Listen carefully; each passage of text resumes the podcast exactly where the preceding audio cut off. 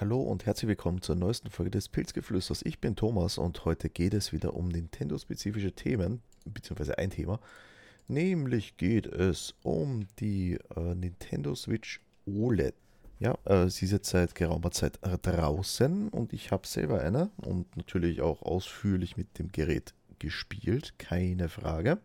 Jetzt ist natürlich die Frage, wie sieht das Fazit zur OLED-Switch aus, beziehungsweise was bietet es? Also wir, wir hatten ja schon mal ein äh, während der Ankündigung eine kleine Vorschau-Folge, wo ich äh, euch erzählt habe, was es alles gibt, äh, beziehungsweise was die Konsole alles bieten wird.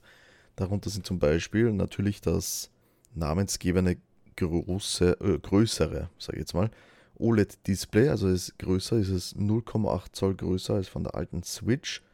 Äh, klingt jetzt theoretisch nach recht wenig, ist aber eigentlich in der Praxis doch recht auffällig. Also äh, dass man jetzt sagt, okay, 0,8 Zoll, pff, die bemerke ich doch nicht. Nee, so ist es nicht. Man merkt schon deutlich, wenn man äh, diesen gewissen Unterschied hat, weil das Sp äh, Spielen im Handheld-Modus ist jetzt deutlich größer und angenehmer, vor allem weil die Farben so schön satter sind durch dieses wirklich schöne, große OLED-Display. Äh, was bietet denn noch die Switch? Gehen wir mal darauf kurz ein. Einen verbreiteten Standfuß, der jetzt nicht gerade unbedingt jetzt ein großer Selling Point ist, weil wer, also jetzt mal ehrlich, wer stellt denn seine Switch schon auf den Tisch und damit zu spielen? Ne? Das macht, glaube ich, kaum jemand. Äh, und ansonsten war es das eigentlich schon mit den großen Features. Das Dock hat noch einen äh, verkabelten LAN-Anschluss mit dabei, kann man verwenden.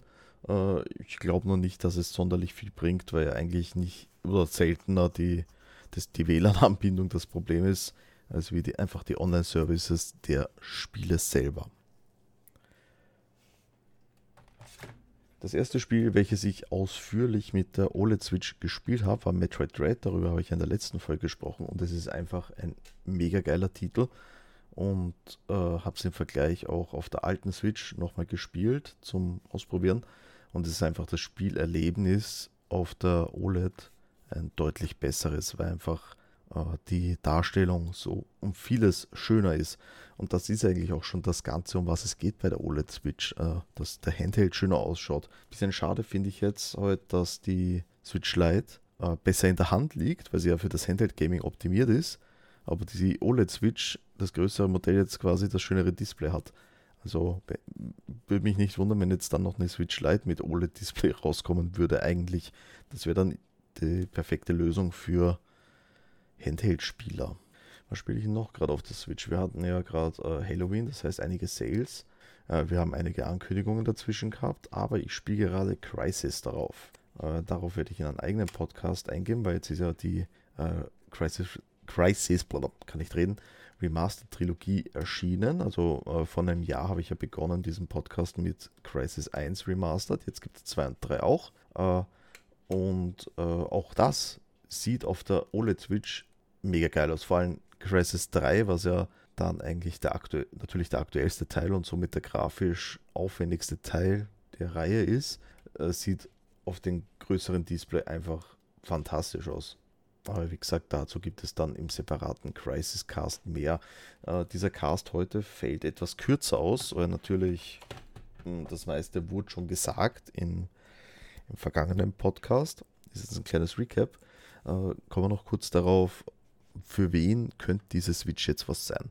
Diese Switch ist zum einen für Neueinsteiger gut, also für Leute, die schon immer dachten, boah, ich will eine Switch, aber äh, ich habe noch keine gekauft. Die können sich auf jeden Fall das OLED-Modell holen und solche, die wie ich äh, eine der allerersten Switches hatten. Äh, das heißt auch, also nicht nur das alte Display, sondern auch den alten Akku, weil wir alle wissen, dass nach, ich glaube, einem Jahr in etwa die Nintendo Switch einen stärkeren Akku spendiert bekommen hat. Meine Alte hat das dementsprechend nicht, war ja eine der ersten Stunde. Und äh, natürlich merkt man das halt. Die Switch, die hat natürlich durch den, durch den größeren Display mehr Leistungsverbrauch etc. und dadurch auch einen stärkeren Akku mit drinnen als die alte, ist eh klar.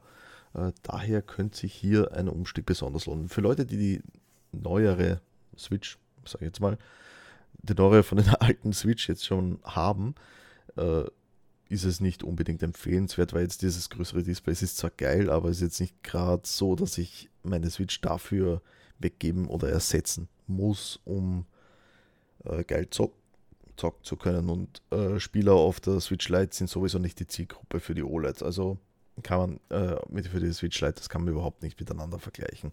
Äh, ja, das war's auch schon, dieser kleine, kurze, knackige Cast zur OLED Switch. Das nächste Mal gibt es dann, wie versprochen, Crisis. Ich bedanke mich fürs Zuhören und wir hören uns beim nächsten Mal wieder. Tschüss.